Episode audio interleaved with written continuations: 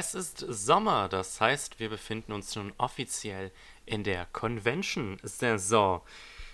Naja, zumindest wäre da nicht Corona. Wie auch immer, ich heiße euch herzlich willkommen zu einer neuen Ausgabe des Light Novel Podcast. Diesmal hauptsächlich ähm, mit Lizenz-News, denn Anfang des Monats war die Anime Expo in Los Angeles, beziehungsweise Anime Expo Light im Internet, wo die Publisher, naja, während Livestreams ihre Programme angekündigt haben. Zumindest die meisten Seven Seas ist ein wenig aus der Reihe getanzt und die haben ihre Lizenzen einfach auf Twitter angekündigt, wie man das so von ihnen kennt. Yen, Pre Yen Press, ich kann nicht mehr sprechen, hat teils auf Twitter, teils bei einem Panel die Lizenzen angekündigt und auch J-Novel Club hat neue Lizenzen angekündigt. Und tatsächlich gibt es auch eine neue Light Novel von Cross Infinite World, was aber glaube ich auch auf Twitter angekündigt wurde. Naja, ihr seht, tausende Lizenzen gibt es, was ganz gut ist, weil sonst das News-Segment sehr mager ausgefallen wäre. Ähm und dann gibt es auch natürlich ein paar Light Novel Reviews. Ähm, ich muss im Übrigen noch kurz vorab eine Sache sagen. Ich habe nämlich vor nicht allzu langer Zeit einen neuen PC bekommen. Und äh, ich bin noch ein bisschen so am herausfinden, wie das Ganze hier funktioniert. Deswegen ist es gut möglich, dass äh, die Audioqualität mal wieder komplett anders klingt. Ähm, als ich angefangen habe, den Podcast aufzunehmen, dachte ich mir so, meine Güte, warum ist denn die Audioqualität hier so kacke? Liegt das am PC oder was?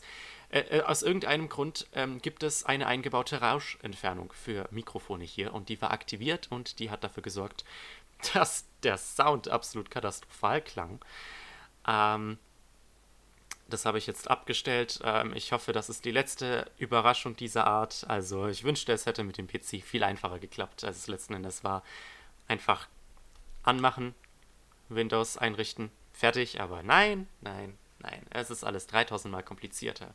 Und mir fällt jetzt gerade auf, auch auf, dass ich mir noch äh, Sony Vegas für das, für das Video für YouTube runterladen muss. Das habe ich komplett vergessen. Aber nun gut. Soweit das Vorgeplänkel. Ich würde sagen, fangen wir an mit den News für den letzten Monat.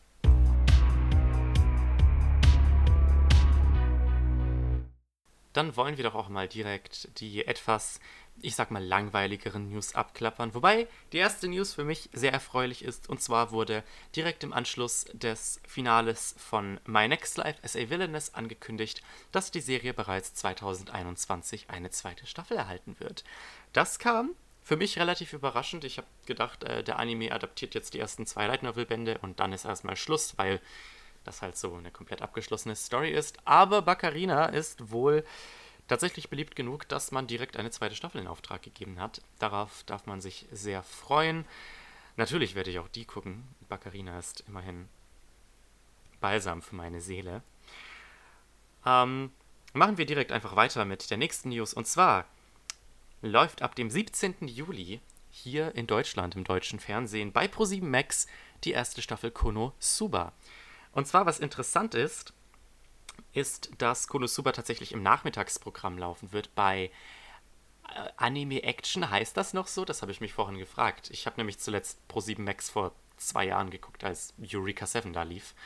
Ähm, es ist auf jeden Fall das Nachmittagsprogramm tatsächlich, also zusammen mit so Sachen wie Naruto, Fairy Tail, Dragon Ball, was auch immer da alles läuft.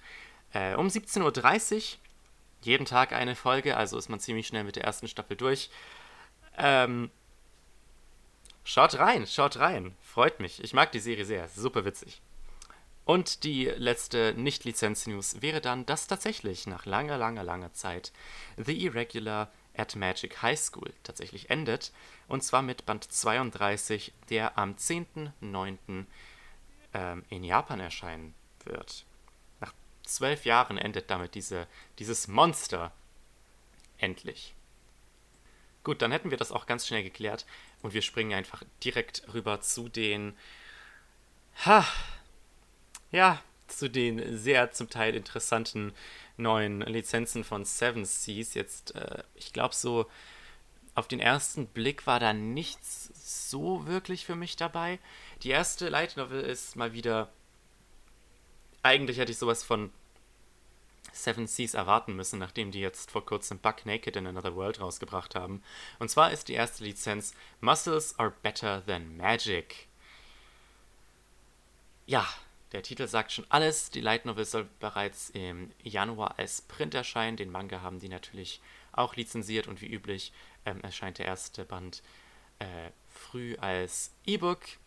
Es geht um einen Abenteurer namens Yuri, der zehn Jahre lang in den Wäldern allein seine Muskeln gestellt hat, bis er plötzlich auf, beziehungsweise bis plötzlich eine natürlich wunderhübsche Elfin auf ihn trifft und ähm, ihn bittet, dass er ihr hilft, aus dem Wald zu entkommen. Allerdings hat Yuri den Wald selber nie verlassen. Und ähm, ja, ihr könnt, ihr könnt euch schon denken, worauf, in welche Richtung das geht. Wildfremder, wildfremder, weltfremder Muskelprotz erkundet die Außenwelt. Ähm, ja, das, nee. Ich glaube, auch hier passe ich mal wieder. Die ähm, Light Novel läuft wohl seit 2017 in Japan. Ich habe jetzt allerdings keine konkreten Infos dazu finden können, wie viele Bände es jetzt tatsächlich gibt. Ich habe auf jeden Fall ein Cover eines dritten Bandes gefunden, also soweit wird das Ganze wohl gehen. Die nächste Lizenz, äh, wo ich mir auch wieder dachte, nee, braucht's, braucht's wirklich nicht, ist Failure Frame. I became the strongest and annihilated everything with low-level spells. Sowohl der Manga als auch die Light Novel ähm, wurden hierbei lizenziert. Die Light Novel soll ab März als Print erscheinen und dann, also zuvor auch als E-Book, wie man es halt kennt. Es geht um eine Highschool-Klasse, die in einer Fantasy-Welt landet. Die ganzen Schüler kriegen natürlich irgendwelche ganz tollen Fähigkeiten, bis auf den Protagonisten und die Göttin, die sie beschworen hat, denkt sich nur so, mm, nö, und schmeißt ihn in einen Dungeon, damit er dort sterben kann. Aber natürlich stellt sich heraus, dass seine Kräfte eigentlich super hilfreich sind. Jada, jada, jada. Die Light Novel hat fünf Bände. Es ist, äh, als ich die Beschreibung gelesen habe, dachte ich mir so, ach so, ist das Arifureta. Ich bin mir nicht sicher, ob das in, in so eine äh, Revenge-Fantasy-Richtung geht. Äh, wisst ihr was? Lasst mich nochmal ganz kurz nachgucken, weil das interessiert mich jetzt doch. Ja, also Novel Updates taggt das Ganze auch mit Revenge, ähm, nicht cruel, ruthless Protagonist, äh, cruel Characters, Depictions of Cruelty, yada, yada, yada. Ähm, nee, also äh, da, da passe ich dann doch ganz gerne. So, und die letzte, nein, die letzten zwei äh, Light Novel Lizenzen sind erst einmal die Novel-Adaption von Ride Your Wave. Das Ganze adaptiert natürlich den gleichnamigen Film von Masaaki Yuasa. Die Light Novel wird im Februar 2021 erscheinen. Der Film kam damals auch bei den Kase Anime Nights raus, wenn ich mich nicht ent, äh, recht entsinne. Und ich glaube, der müsste auch mittlerweile auf DVD draußen sein. Ähm, ja, es geht um eine College-Studentin namens Hinako, die an ein, eine Stadt am Meer zieht, um surfen zu können, wo sie einen Feuerwehrmann namens Minato kennenlernt, der allerdings tragischerweise beim Surfen ertrinkt, wahrscheinlich beim Surfen. Allerdings ähm, findet Hinako heraus, dass wenn sie sinkt, sie Minato ähm, im Wasser beschwören kann. Und ja, es ist, es ist eine Fantasy-Romance. Der Film ist von Masaaki Yuasa im Übrigen, falls ich das nicht schon erwähnt habe, der auch die ähm, Anime-Serien zu äh, Devilman Cry Baby und zu, ähm, wie hieß es denn? Äh, von Tomi Hikomurimi, Tatami Galaxy, hatte directed. Und auch Night is Short Walk On Girl. Absolut fantastischer Film, also super witzig. Also, ähm, ich denke, da kann man reingucken. Und die letzte Lizenz von Seven Seas ist dann Berserk of Gluttony. Ähm, die Light Novel hat ähm, sechs Bände in Japan und es handelt sich hierbei tatsächlich um eine reine Fantasy Novel, wenn ich mich recht entsinne. Es geht um einen Mann namens Fate Barbatos. Die, die die Namen, die müssen natürlich immer so extra sein. Ich mache mich mittlerweile, glaube ich, viel zu viel lustig über Light Novels in diesem Podcast. Ähm, er wurde geboren mit einem Skin, äh, Skill namens Gluttony, also so etwas wie Vielfraß. Wie ist denn, also Gluttony ist doch eine der sieben Todsünden, aber mir fällt gerade der deutsche Name nicht dafür ein.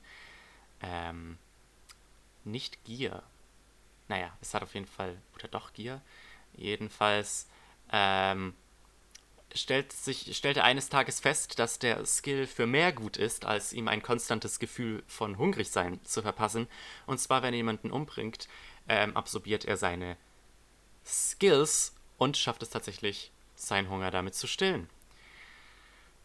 Und deswegen macht er sich dazu auf, seinen Hunger auf ewig zu stillen, wenn man das so sagen kann.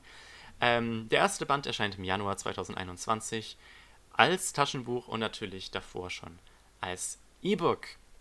Das ist die einzige äh, Lizenz aus diesem Haufen, die mich einigermaßen interessiert, weil ich da tatsächlich ähm, ein paar gute Sachen im Light Novel Subreddit gehört habe. Allerdings, wenn ich mir so das Cover angucke und jetzt auch die Beschreibung, dann denke ich mir wieder, hm, das sieht äh, so aus, als wäre es einfach nur furchtbar edgy. Oh, das ist bei GC Novels erschienen. Das ist interessant. Die haben ähm, Rollover and Die rausgebracht. Also vielleicht, ich glaube, die bringen generell ein bisschen düstere Novels raus, aber Rollover and Die hat mich auch positiv überrascht in dem Sinne. Vielleicht äh, wird Berserk of Gluttony ja doch etwas für mich. Aber gut, machen wir weiter mit den neuen Lizenzen von Yen Press. Bereits vor dem ähm, Anime Expo Panel haben die ein paar Lizenzen angekündigt. Das sind hauptsächlich Spin-offs von Light Novels und äh, deren dazugehörige Manga gewesen.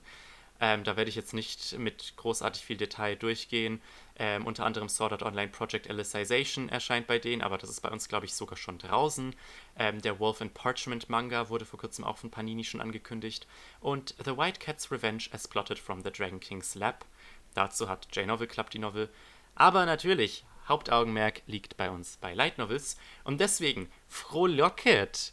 A Certain Magical Index Fans, es kommt tatsächlich noch was. Es kommt tatsächlich noch was von Index auf Englisch bei Yen Press. Und zwar leider nicht ähm, Index New Testament, aber dafür A Certain Magical Index SS, die Side Story Light Novels. Ähm, es sind nur zwei Bände draußen. Es gibt kein konkretes Datum dafür.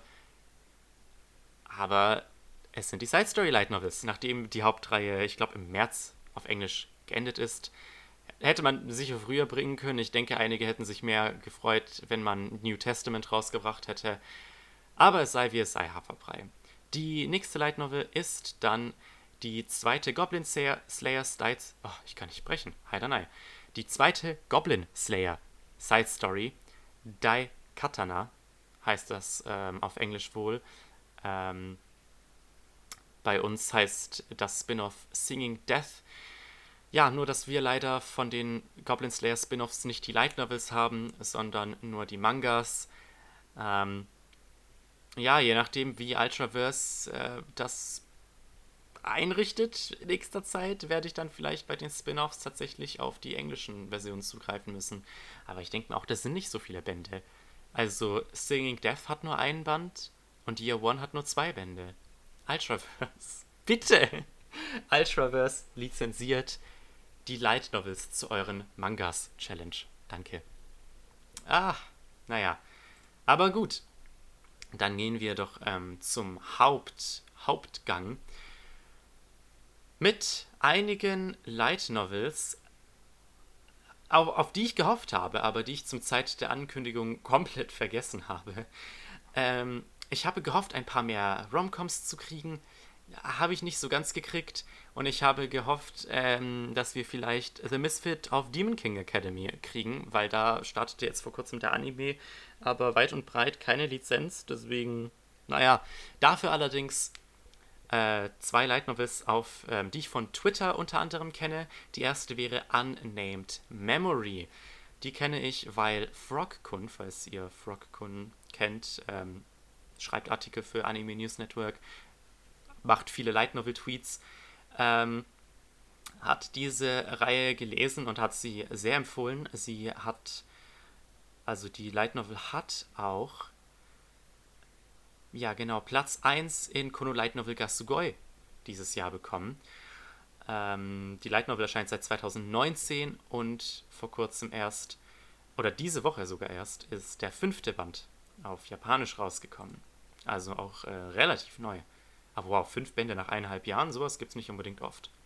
Es handelt sich hierbei wohl um eine Art Fantasy-Romance zwischen einem Prinzen namens Oscar, der einen, auf dem ein Fluch liegt, dass er keine eigenen Kinder bekommen hat, und einer Hexe namens Tinasha, die Oscar aufsucht, damit sie ihm helfen kann, diesen Fluch zu brechen. Allerdings ähm, hat Tinasha wohl eine seltsame Verbindung zu Oscar und eine interessante Beziehung beginnt sich zwischen den beiden anzubahnen, die wohl die äh, Machtstrukturen ihrer Welt erschüttern soll. Klingt alles sehr ominös, aber wie gesagt, ich habe sehr viel Gutes von dieser Reihe gehört. Es soll wohl eine sehr gute Romance sein, eine sehr gute äh, Fantasy-Reihe tatsächlich, also kein Isekai. Und ja, kriegt auch bald einen Manga in Japan, wie ich gerade sehe. Ich freue mich absolut drauf. Schön, dass es so schnell lizenziert wurde. Das wollte ich nämlich schon seit einiger Zeit lesen. Die zweite Light Novel Lizenz ist ähm, ein weiterer Wunschtitel, mit dem ich irgendwie gerechnet habe, aber irgendwie auch nicht. Und zwar handelt es sich um Reign of the Seven Spellblades, beziehungsweise auch bekannt unter dem, dem Titel ähm, The Seven Swords Dominate. Geschrieben ist die Light Novel Reihe von Bukto Uno und den kennt ihr eventuell von Alderamin on the Sky was 2016 ein Anime erhalten hat und dessen Light Novel nie auf Englisch lizenziert wurde, obwohl ich sie so gerne lesen wollte. Ja, das ist seine neueste Reihe, die er so ziemlich direkt nach ähm, Elderman on the Sky begonnen hat. Mittlerweile gibt es fünf Bände in Japan und im Grunde ist es wie Harry Potter, nur nicht ganz so problematisch. so habe ich das zumindest äh, Frog-Kun entnommen. Viel verrät die Beschreibung leider nicht, außer dass ähm, der Protagonist Oliver zu der Kimberly Magic Academy, äh, ich sag mal, reist, wo er mit einem Mädchen namens Nanao ein Band formen muss, damit er die Gefahren der Schule überleben kann. In der nichts ist, wie es scheint. Also, es ist so vage, wie man es nur halten kann, aber ich wollte die Reihe ich wollte die Reihe schon lesen, seit sie neu in Japan rausgekommen ist, also schön, dass wir die auch bald kriegen. Im Übrigen, äh, falls das nicht klar gewesen ist, wir haben keine konkreten Daten für diese neuen Lizenzen. Allerdings ähm, ging das letzte Yen Press Programm bis Oktober, deswegen wahrscheinlich ab November bis in den Frühling rein werden die ganzen erscheinen. Die nächste Light Novel Lizenz ist The Place Promised in Our Early Days. Ähm, eine weitere Light Novel, die auf einem Film von Makoto Shinkai basiert. Die Novel und der Film spielen in einem alternativen Japan, das von den Sowjets besetzt wurde, und zwei Kindheitsfreunde, die, nachdem sie sich ähm, entfernt haben, entfremdet haben, heißt es, ähm, nachdem sie wieder zusammenfinden, beginnen sie nach einem dritten Freund oder Freundin zu suchen und vielleicht damit auch irgendwie die Welt zu retten. Äh, ja, ich, ich habe den Film nicht gesehen und ich habe jetzt auch nicht so viel für diese Novelizations übrig. Für Fans von Makoto Shinkai freut es mich natürlich. So, dann kommen wir zur nächsten Light Novel Lizenz. Es kommen immer mehr, es kommen immer mehr. Ähm, und zwar handelt es sich dabei um The World's Finest Assassin, Reincarnated in a Different World as an Aristocrat. Das ist auch mal wieder ein Titel. Ähm, es geht um einen Assassinen, der in einer anderen Welt reinkarniert wird ähm, und dort seine ganzen Kenntnisse der modernen Welt und seine Erfahrungen nutzt, um dort der weltbeste Assassine zu werden. äh, die Reihe läuft seit 2018 beziehungsweise seit 2019 als Print. Mittlerweile gibt es vier Bände und was auch noch eventuell erwähnenswert ist, die Light Novel wurde geschrieben von dem Autor von Redo of Healer, welches äh, bald eine Anime-Adaption kriegt und, wenn ich mich äh, recht entsinne, endet die Novel sogar bald oder ist in ihrem finalen Arc. Äh, Reader of Healer ist ja bekannt dafür, Revenge-Porn vom Feinsten zu sein. Ich bin gespannt, inwiefern ähm, World's Finest Assassin so ähnlich ist. Die nächste Light Novel ist nicht ganz eine der Romcoms, die ich mir eventuell erhofft habe, aber geht zumindest in eine ähnliche Richtung und zwar The Angel Next Door Spoils Me Rotten. Es geht um einen Schüler namens Amane, der alleine in einem Apartment lebt und seine Nachbarin ist wohl das hübscheste Mädchen der Schule namens Mahiru. Eines Tages leiht er ihr seinen Regenschirm, weil es, naja, regnet. Und sie bietet ihm als Gegenleistung an, dafür in seinem Haus zu helfen. Und die beiden, äh, ja, nähern sich dabei. ich wusste nicht, wie ich das anders formulieren soll. Diese Reihe lief auch ursprünglich auf ähm, Shosetsuka, auf Shosetsu. Ähm, seit 2018, seit Juni erscheint sie ähm, in Japan in Print und hat gerade einmal zwei Bände. Wundert mich ein bisschen, dass man das lizenziert hat, aber weil, davon habe ich noch nie was gehört und ich glaube, ich bin nicht der Einzige. Aber zum Beispiel sowas wie Higeo Soro, was auch bald einen Anime kriegt, wird einfach liegen gelassen. Naja, es, es sei wie es sei. Und das müsste dann auch ähm, jetzt die letzte Light Novel Lizenz sein. Ja, genau. Und zwar handelt es sich dabei um King of the Labyrinth. Eine Light Novel Reihe, die tatsächlich schon seit einiger Zeit auf Shosetsu läuft und zwar seit August 2011. Allerdings hat sie erst 2019 einen Print Release bekommen und dementsprechend erst drei Bände erhalten. Die Serie spielt in einem Labyrinth, wer hätte es gedacht, wo auf dem zehnten Level ein Minotaur die Abenteurer erwartet.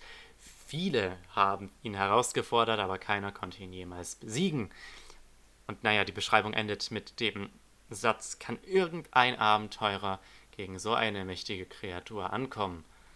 Also auch wieder eine dieser Beschreibungen, die mir absolut nichts verrät, aber allein basierend auf dem Coverart, das sieht nämlich, holy shit, das sieht gut aus. Ähm, Illustration von Shoko Meguro. Basierend darauf würde ich da schon gerne reingucken.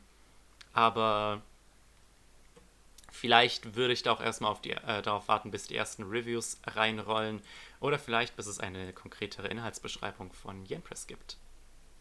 Gut, dann gehen wir doch mal rüber zu Cross Infinite World. Die haben nämlich einen neuen One-Shot angekündigt, der eine so verwirrende Beschreibung hat, dass ich mir, dass, dass ich mir das gerade dreimal durchlesen musste, um zu verstehen, worum es geht. Das Ganze trägt den Titel Past Life Countess Present Life Otome Game NPC. Und zwar geht es um ein Mädchen, die eine, ich glaube, eine Gräfin war, was auch immer Countess auf Deutsch heißt, ähm, und dann im modernen Japan reinkarniert wurde und sich so denkt, geil, Digga, endlich muss ich nicht mehr meinen ganzen ähm, hier königlichen, adligen Stuff machen.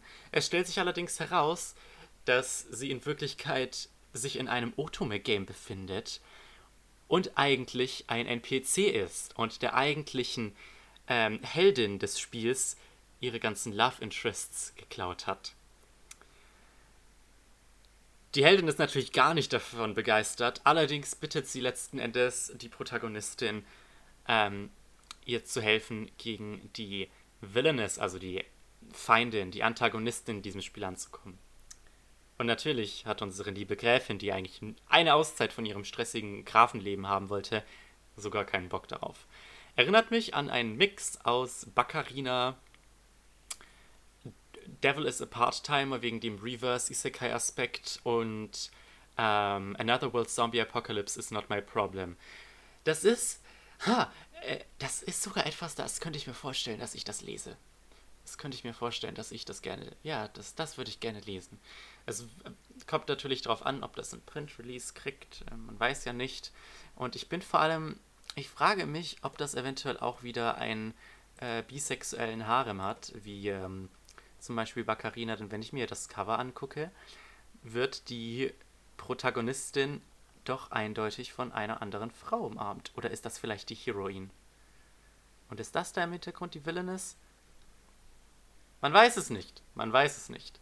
Es ist vermutlich wieder eine dieser obskuren Webnovels, die es, ja, die es nicht ähm, in Japan als Print gibt. Deswegen werde ich da vermutlich keine Informationen darüber finden. Aber ich denke, das ist etwas, ähm, nach dem ich noch ein wenig Ausschau halten werde, bis es rauskommt.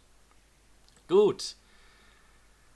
Dann gehen wir doch zu Jane Novel Club über mit den finalen Lizenzen für ähm, diese Episode.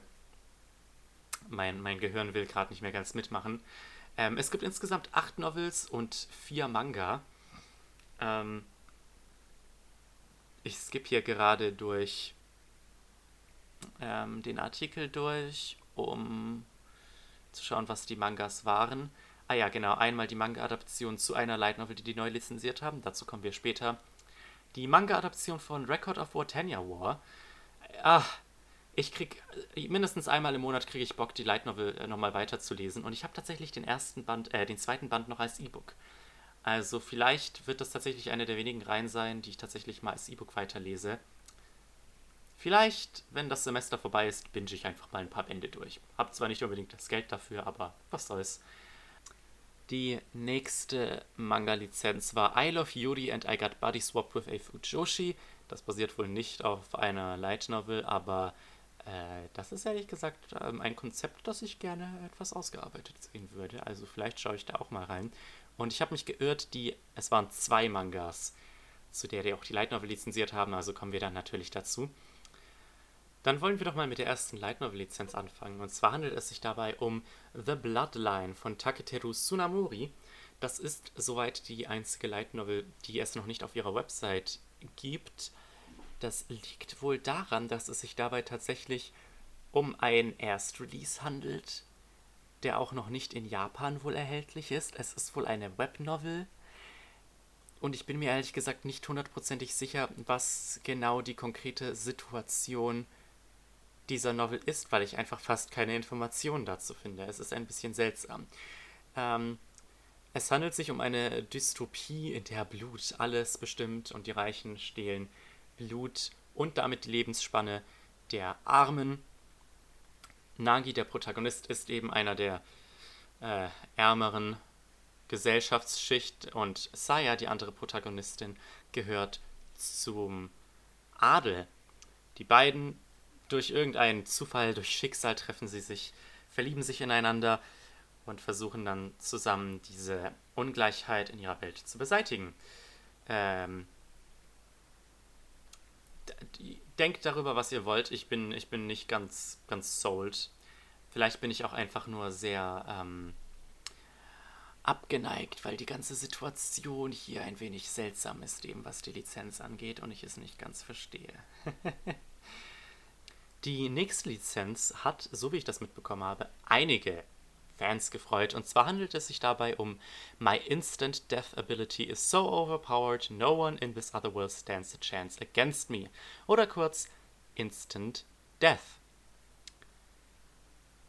Ja, es geht um. Es ist ein Isekai. Natürlich ist es ein Isekai. Es geht um einen Highschool-Schüler und eine Highschool-Schülerin, die zusammen mit ihrer Schulklasse in eine andere Welt transportiert werden.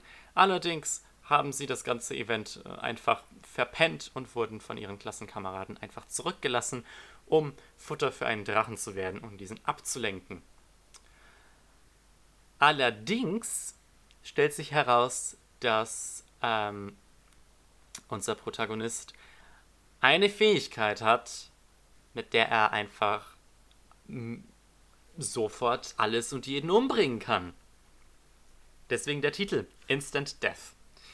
Äh, ich fand das so witzig. Ich habe erstmal, jedes Mal, wenn ich diese Light Novel-Reihe irgendwo erwähnt hören habe, ähm, ihr wisst, was ich meine, dann äh, dachte ich mir so, Instant Death, heißt das, der Protagonist kann sich selbst umbringen mit seiner Fähigkeit? Oder passiert irgendwas Cooles, wenn er stirbt? Ich habe die ganze Zeit gedacht, dass dieses Instant Death sich auf ihn bezieht. Aber nicht, dass er einfach Sachen töten kann damit.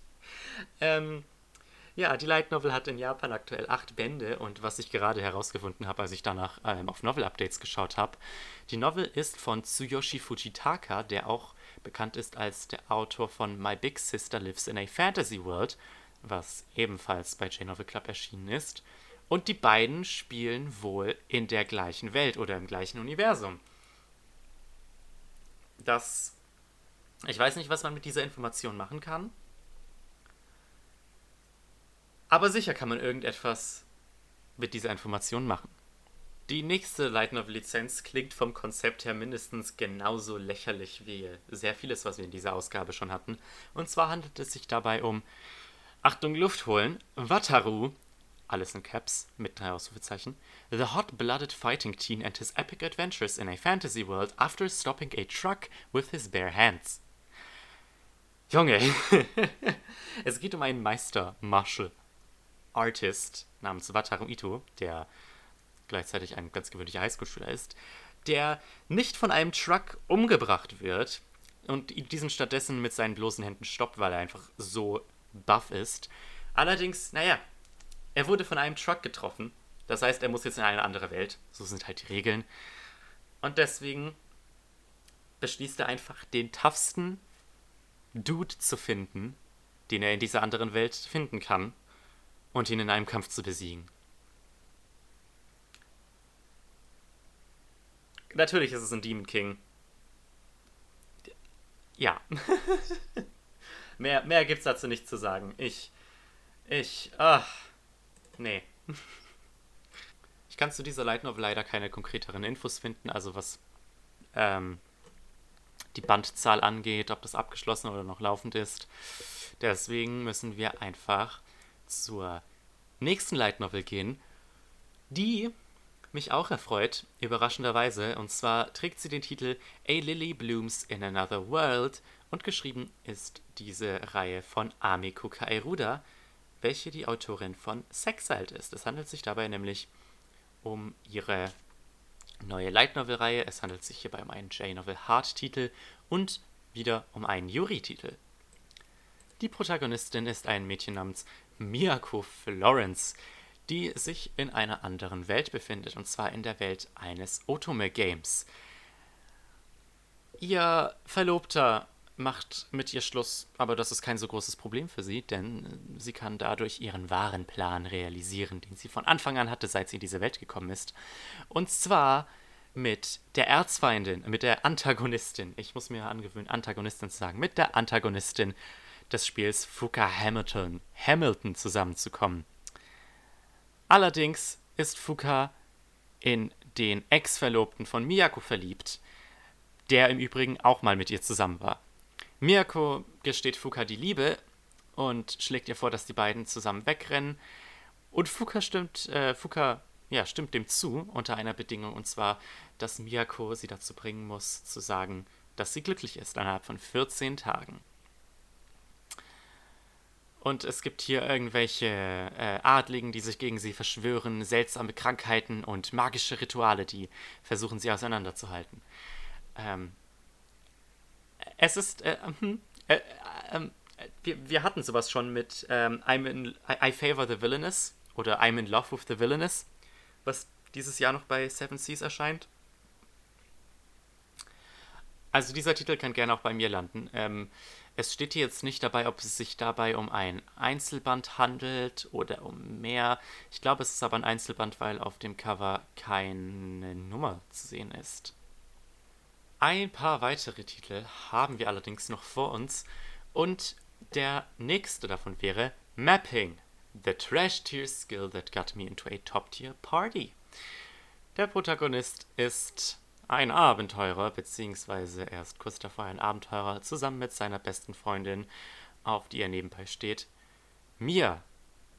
Ähm, allerdings bekommt er dann ein super seltenes Skill zugeteilt, und zwar Mapping, also Kartografie. Ein, ja, wie gesagt, seltener Skill, der allerdings fast keinen Nutzen hat.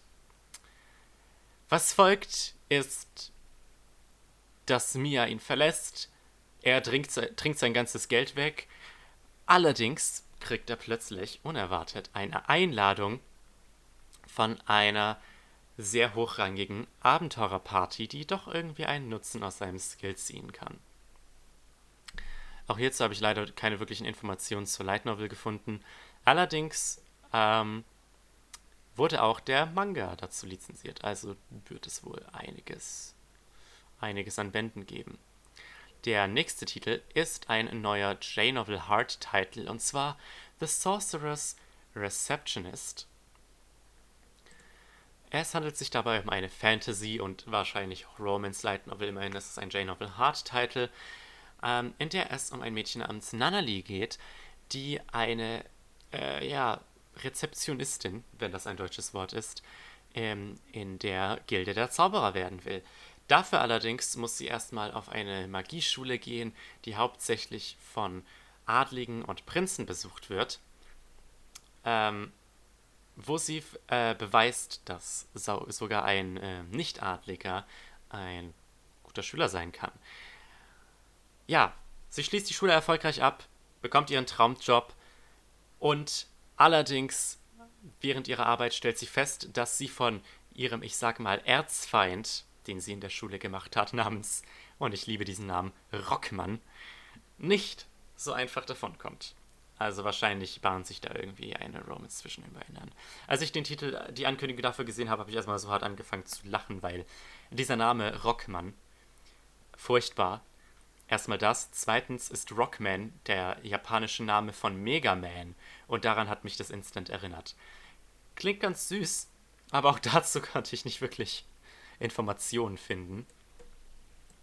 Das Einzige, was ich ganz sicher weiß, ist, dass es sich hierbei nicht um einen Einzelband handelt. Immerhin ist eine 1 auf dem Cover zu sehen. Die nächste Light Novel-Reihe wäre Black Summoner. Es handelt sich dabei wohl um eine Isekai Light Novel, wobei der Isekai-Aspekt hier mal wieder gar keine Rolle spielt, denn der Protagonist verliert nach seiner Beschwörung sämtliche Erinnerungen an sein voriges Leben und nimmt den Namen Calvin an. Ihn begleitet die Göttin, die ihn tatsächlich beschwört hat, und kurze Zeit später merkt Calvin, dass er ein unglaubliches Talent und unglaublichen Spaß am Kämpfen hat. Und deswegen versucht er den Dämonen das Leben so schwer wie möglich zu machen. Die Light Novel begann ursprünglich als Web Novel, die tatsächlich schon abgeschlossen ist mit fast 600 Kapiteln und es gibt eine Afterstory mit aktuell 8 Kapiteln, also ist die Web Novel wohl erst vor kurzem geendet. Die Light Novel, also das tatsächliche Printbuch, hat dabei 12 Bände insgesamt.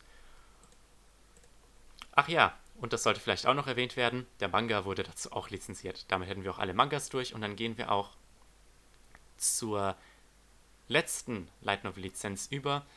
Und zwar handelt es sich dabei um Homes of Kyoto, ein weiterer J-Novel Hard Title, der, wenn ich mich recht entsinne, sogar ein Anime vor nicht allzu langer Zeit bekommen hat.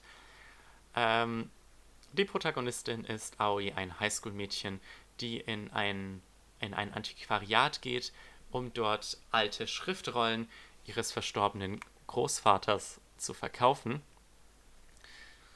eine Sache führt zur nächsten und plötzlich ist sie eine Angestellte in diesem Laden. Es stellt sich heraus, dass der Sohn des Managers, ähm, der den Spitznamen Holmes von Kyoto trägt, ähm, unglaublich scharfsinnig ist und ähm, zusammen versuchen sie die seltsamen Geschichten aufzudecken, die hinter den Antiquitäten der Kunden stecken. Es handelt sich dabei natürlich um eine Mystery Novel mit ein wenig Romance, die auch sogar ein wenig länger ist, und zwar mit mittlerweile 14 Bänden. Der Anime, ich habe nochmal nachgeschaut, lief 2018 und hat insgesamt 12 Episoden. Und damit, Halleluja, haben wir es durch die News für diese Ausgabe geschafft. Meine Herren, war so einiges. Naja, das war bei so vielen Lizenzen eigentlich zu erwarten. Aber machen wir dann doch weiter mit den Releases für den Juli 2020.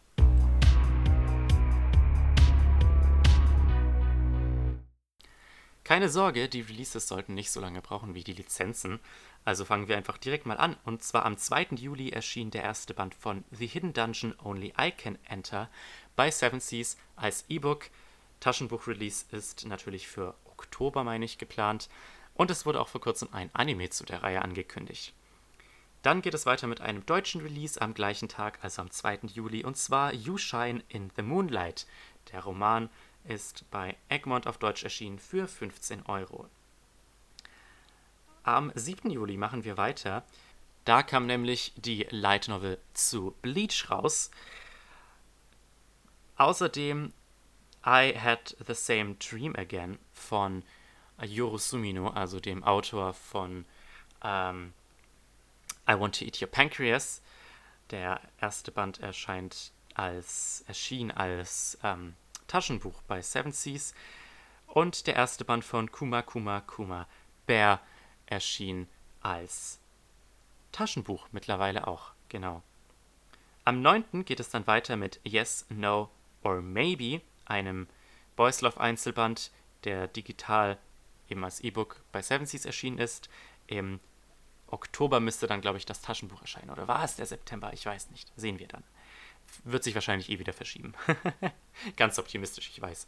Am 10. Juli erscheint der fünfte Band von Meine Wiedergeburt als Schleim in einer anderen Welt bei Ultraverse zum Preis für 12 Euro sowie der achte Band von Gamers zum Preis von 10 Euro.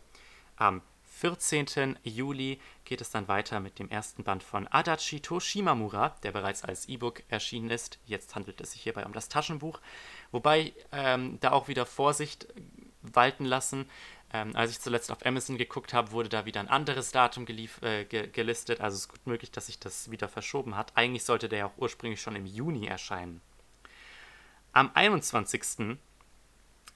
Ähm, erscheint dann ein weiteres Taschenbuch bei Seven Seas, nämlich das bereits einmal in dieser Ausgabe erwähnte Buck Naked in Another World. Band 1. Ähm, auch da bin ich mir nicht mehr ganz sicher, ob das noch aktuell ist. Es ist gut möglich, dass es sich da auch wieder verschoben hat. Ich meine, da auf Amazon auch ein anderes Datum gesehen zu haben. Dann am 21. Das ist alles am 21. High School Prodigies Have It Easy, Even in Another World. Der erste Band als Taschenbuch und als E-Book bei Yen On. Der Manga erschien bereits vor geraumer Zeit bei denen und wir haben auch vor kurzem ein Anime, ich glaube in der Fall Season erhalten. Ähm, ist eine Light Novel vom Autor von Chivalry of a Failed Knight, für die, die es interessiert. Dieser nächste Light Novel-Titel hat einen, naja, ist halt so unendlich lang, dass ich mir den nicht komplett merken konnte. I'm a Behemoth, an S-ranked monster mistaken for a cat. Und irgendwas mit einer Elfe ist da auch noch drin. Der erste Band der Light Novel erscheint bei Yen Press als E-Book und als Taschenbuch ebenfalls am 21. Und eigentlich sollte am 21. auch endlich der erste Band von Eminence in the Shadows erscheinen. Aber der wurde auf August verschoben. Diese Reihe ist verflucht. Sie wird nie auf Englisch erscheinen, ich sag's euch. Und damit hätten wir auch tatsächlich die Releases für den Monat überstanden. Weswegen es jetzt mit den Reviews für diese Ausgabe weitergeht und den Anfang macht dabei der fünfte Band von Goblin Slayer.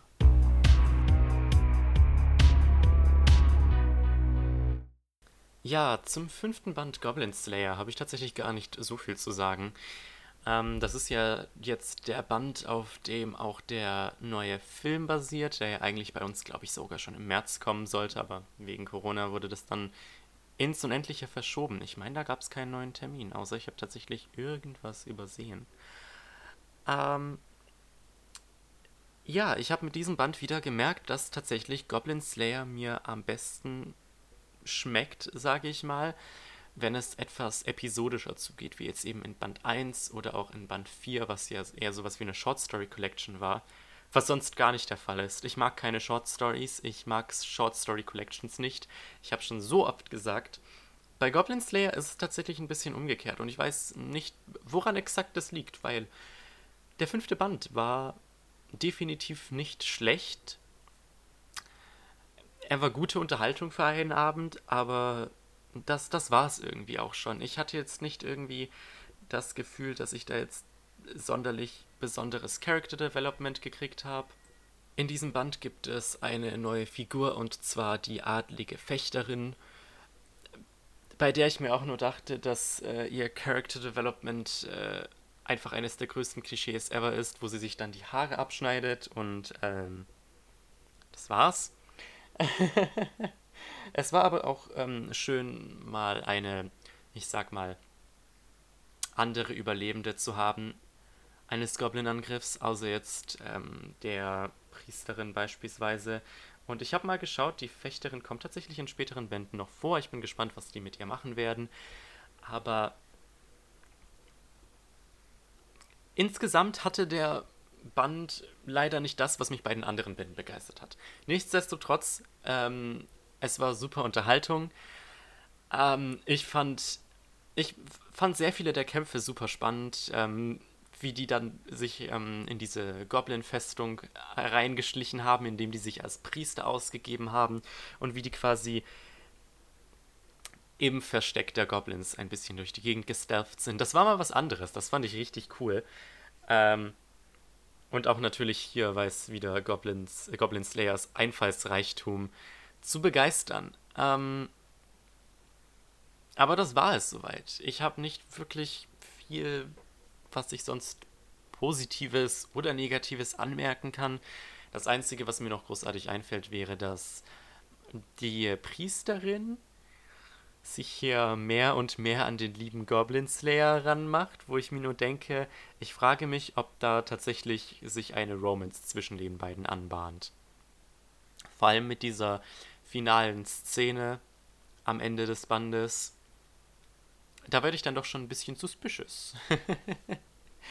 Aber ja, es war ein solider Band. Nichtsdestotrotz, ich kann wirklich nicht viel dazu sagen. Ich hatte jetzt Spaß, ich hatte Spaß beim Lesen. Es gab nicht sonderlich viel Negatives, aber es war jetzt auch nicht so ein mind-blowing Erlebnis wie jetzt der Band davor. Deswegen, ich bin gespannt, was Band 6 für uns auf Lager hat. Und der kommt ja schon nächsten Monat raus, also müssen wir auch nicht mehr so lange darauf warten.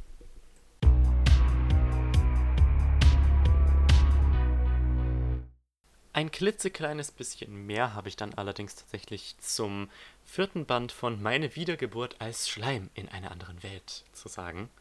Da kommt ja jetzt diesen Monat auch der fünfte raus, also ich habe den wirklich in letzter Sekunde noch durchgelesen.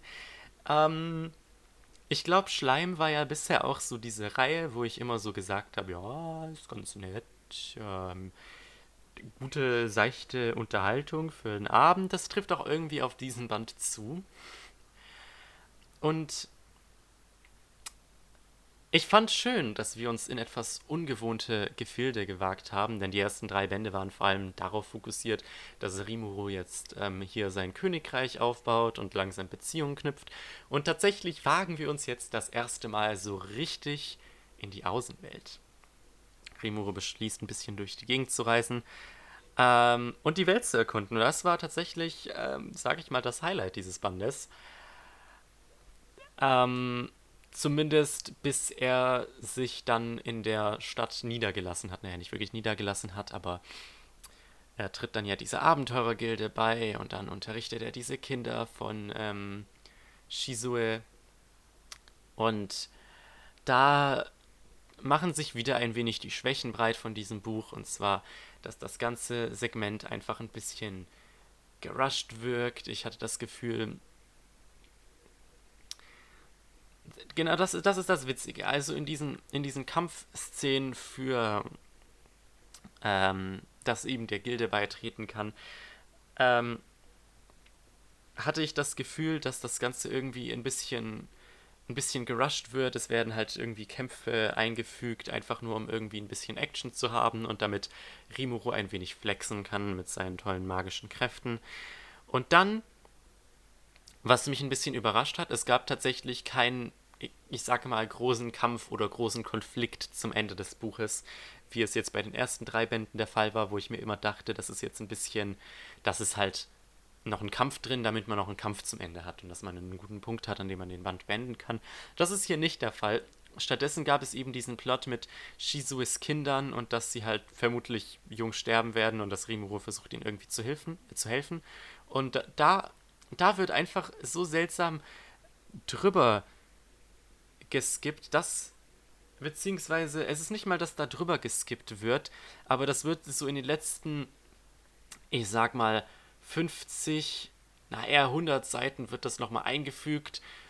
Rimuru findet natürlich instant irgendeine Lösung, wie, ähm, wie er den Kindern helfen kann.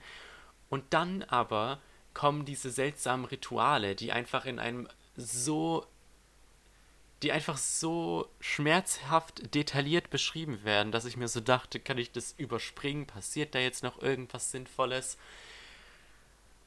Ähm, es war einfach nicht schön.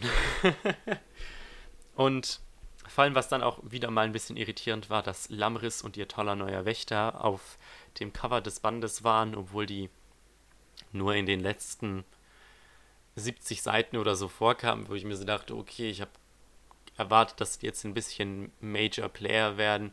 Vor allem, weil Lamris ja auch einer der Dämonenkönige ist oder was auch immer jetzt der Fachbegriff dafür ist in, in dem Universum vom Schleim. Ich bin mir gerade nicht sicher.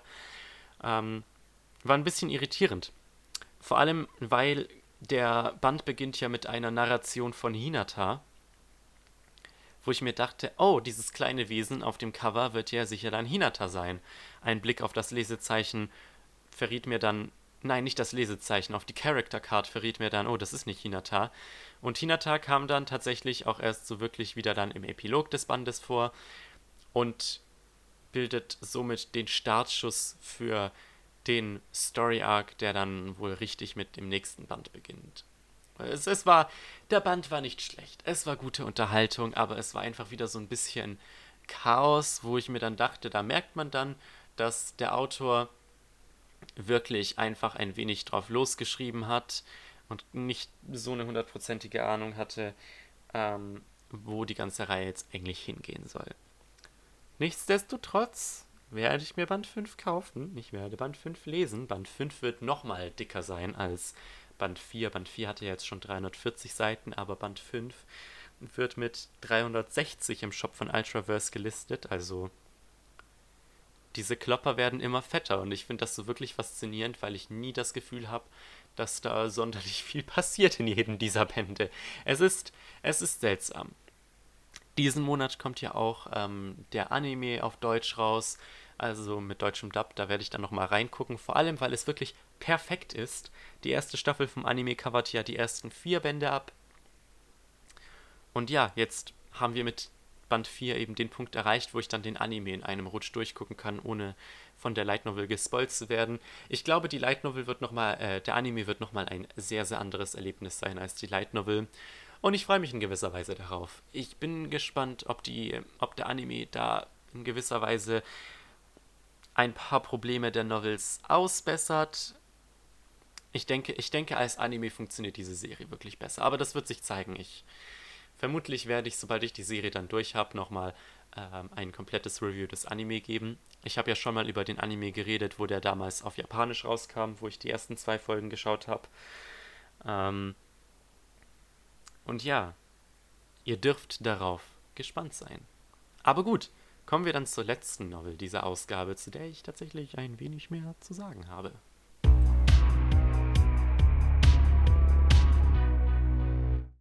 Halleluja, ich bin im vergangenen Monat tatsächlich endlich dazu gekommen, den ersten Band von Rascal Does Not Dream of Bunny Girl Senpai zu lesen, beziehungsweise ähm, nur der erste Band heißt so, das ist ähm, so eine Harui Suzumiya-Sache, wo jeder Band einen anderen Titel hat, aber immer das gleiche, ein gleiches Element. Also der erste Band heißt jetzt eben Rascal Does Not Dream of Bunny Girl Senpai, der zweite Band wird heißen Rascal Does Not Dream of Petite Devil Kohai.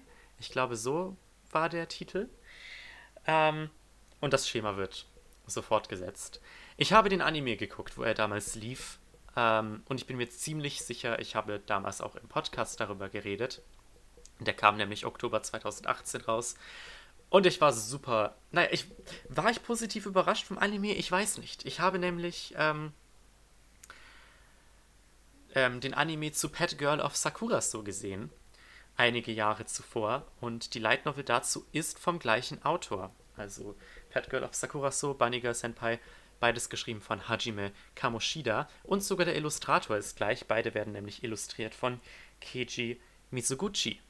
Eigentlich muss man sagen, wenn der Anime gut ist, dann kann die Light Novel eigentlich nur noch besser werden. Es gibt zwar ein paar Ausnahmen, wie zum Beispiel Classroom of the Elite, wo ich ähm, ziemlich, ziemlich enttäuscht wurde von der Light Novel, verglichen mit dem Anime. Aber Äh, ja, die Light Novel kann ohne Frage mithalten mit dem Anime. Ich, ich war ein wenig überrascht, dass die Novel aus der dritten Person erzählt wurde und nicht aus der ersten Person. Das ist halt einfach ein bisschen untypisch für solche ähm, ja, Rom-Com Light Novels, wenn man das so nennen will. Ja, zu einem gewissen Grad ist ähm, Bunny Girl Senpai eine Rom-Com. Äh, vor allem, weil Sakuta als Protagonist eben einfach so eine richtig geile, markante Persönlichkeit hat. Er ist einfach super trocken und super sarkastisch. Er ist manchmal ein bisschen ein Arschloch, muss man sagen. Aber es ist definitiv einer der besten Protagonisten, die Light Novels so zu bieten haben. Und das Ganze in Kombination dann natürlich mit ähm, der anderen Protagonistin Mai ist, die sind einfach ein absolutes Power-Duo. Aber für die Unwissenden unter euch, worin, worum geht's denn in Rascal Does Not Dream of Bunny Girl Senpai? Ähm, ja, leider hat Bunny Girl Senpai auch äh, ähnlich wie Danmachi, also Is It Wrong to Try to Pick Up Girls in a Dungeon, etwas das Problem, dass der Titel dem Inhalt leider nicht ganz gerecht wird. Ähm, grob gesagt geht es in der Reihe um Leute, die am sogenannten ähm, Adoleszenzsyndrom leiden. Das war jetzt eine sehr, sehr schlechte deutsche Übersetzung. Aber im Grunde bedeutet das, dass sich irgendwelche Probleme, die die Jugendliche haben, in einer übernatürlichen Art und Weise äußern. Im Falle von Mai Sakurajima, jetzt im ersten Band, ähm, beginnt sie langsam aus der Wahrnehmung anderer Leute zu verschwinden, sodass Sakuta eine der wenigen Personen ist, der ihre Präsenz überhaupt noch wahrnehmen kann. Und Sakuta hat selbst schon zuvor ein wenig Kontakt mit dem Übernatürlichen gehabt, weil seine Schwester ein gänzlich anderes Problem hat, aber ebenfalls übernatürlich und deswegen äh, beschließt er ihr, also Mai Sakurajima, zu helfen. Und Oh Junge, diese Light Novel hat einiges. Zunächst einmal, ich kannst du jedes Mal wieder sagen, ich liebe die Beziehung zwischen Mai und Sakuta. Die, das sind, da haben sich zwei ohne Frage gefunden. Was ich so schön finde an dieser Light Novel ist, dass die beiden absolut nicht in irgendwelche Stereotypen fallen. Also Sakuta ist jetzt nicht irgendwie ein, ja, ein weltfremder Otaku eben, der keine Ahnung hat, was eine Frau ist. Und Meister Kurajima ist jetzt nicht einfach nur irgendeine Zundere. Die beiden sind so geschrieben, wie Jugendliche tatsächlich funktionieren. Ich mochte ihre Gespräche, ich mochte vor allem die.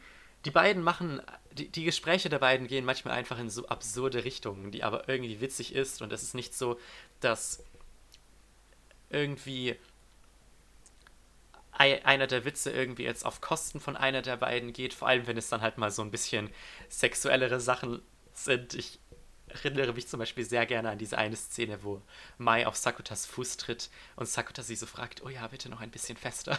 Und so Sachen, die einfach, die, das ist einfach so schön, dass eine Light Novel so etwas hat. So jede 0815 Zundere Bitch würde da so richtig offended reagieren und direkt dem Protagonisten eine reinhauen, aber Mai denkt sich nur so, okay, gerne, wenn du willst. Und dann tritt sie noch fest dazu.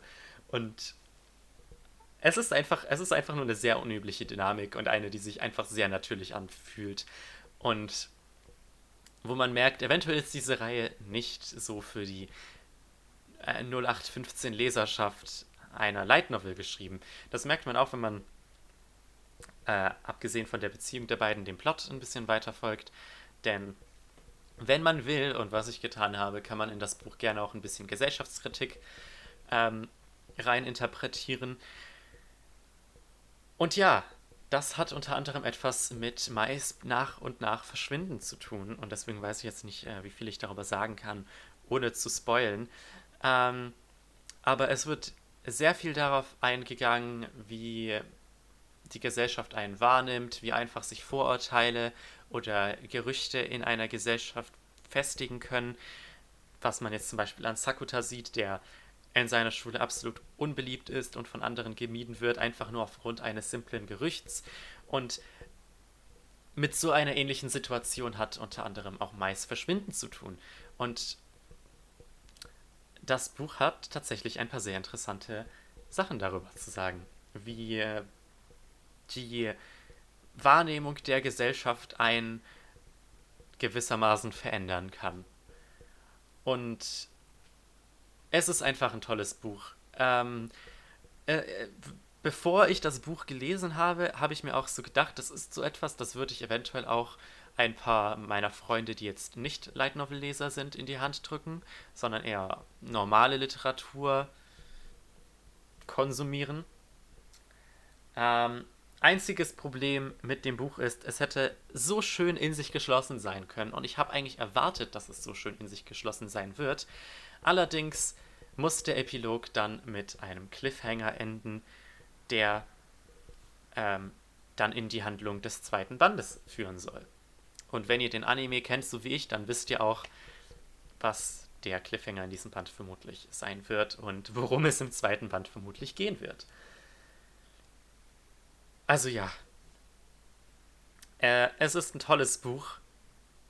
Ähm, es hat auch eine sehr tolle Romance, was nicht jede Light Novel von sich behaupten kann.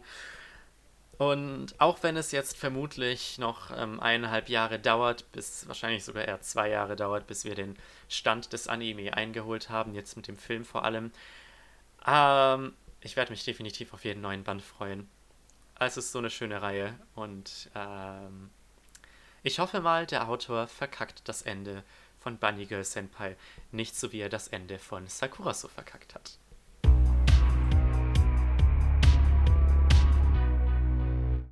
Aber das war es nun mit dieser neuen Ausgabe des Light Novel Podcast. Nächsten Monat wird dann vor allem über die Anime der Sommerseason geredet, denn äh, die laufen jetzt. Bisher ist, glaube ich, nur die erste Folge von ähm, The Misfit of Demon King Academy raus, oder wie auch immer der englische Titel davon ist. Mao Gakui no Futeki Gosha, von dem ich auch schon mal den ersten Band gelesen habe. Ähm, aber ansonsten, was kommt noch? Monster Girl Doctor, die zweite Staffel ReZero, die letzte Staffel von Sword Art Online Alicization. Endlich, nach fast zwei Jahren, ist dieser Story Arc endlich im Anime adaptiert. Beziehungsweise tatsächlich nach zwei Jahren. Die Staffel endet ja dann so ziemlich zwei Jahre nachdem die äh, dritte Staffel rauskam. Wowie. Ähm, vermutlich habe ich noch irgendwas vergessen. Aber es gibt einiges an Anime, in die ich reingucken werde diese Season. Darauf könnt ihr euch freuen. Und ich hoffe, wir sehen uns dann in der nächsten Episode des Light Novel Podcasts. Vielen Dank, dass ihr zugeschaut, zugehört habt und wir sehen uns das nächste Mal. Bis dann und ciao.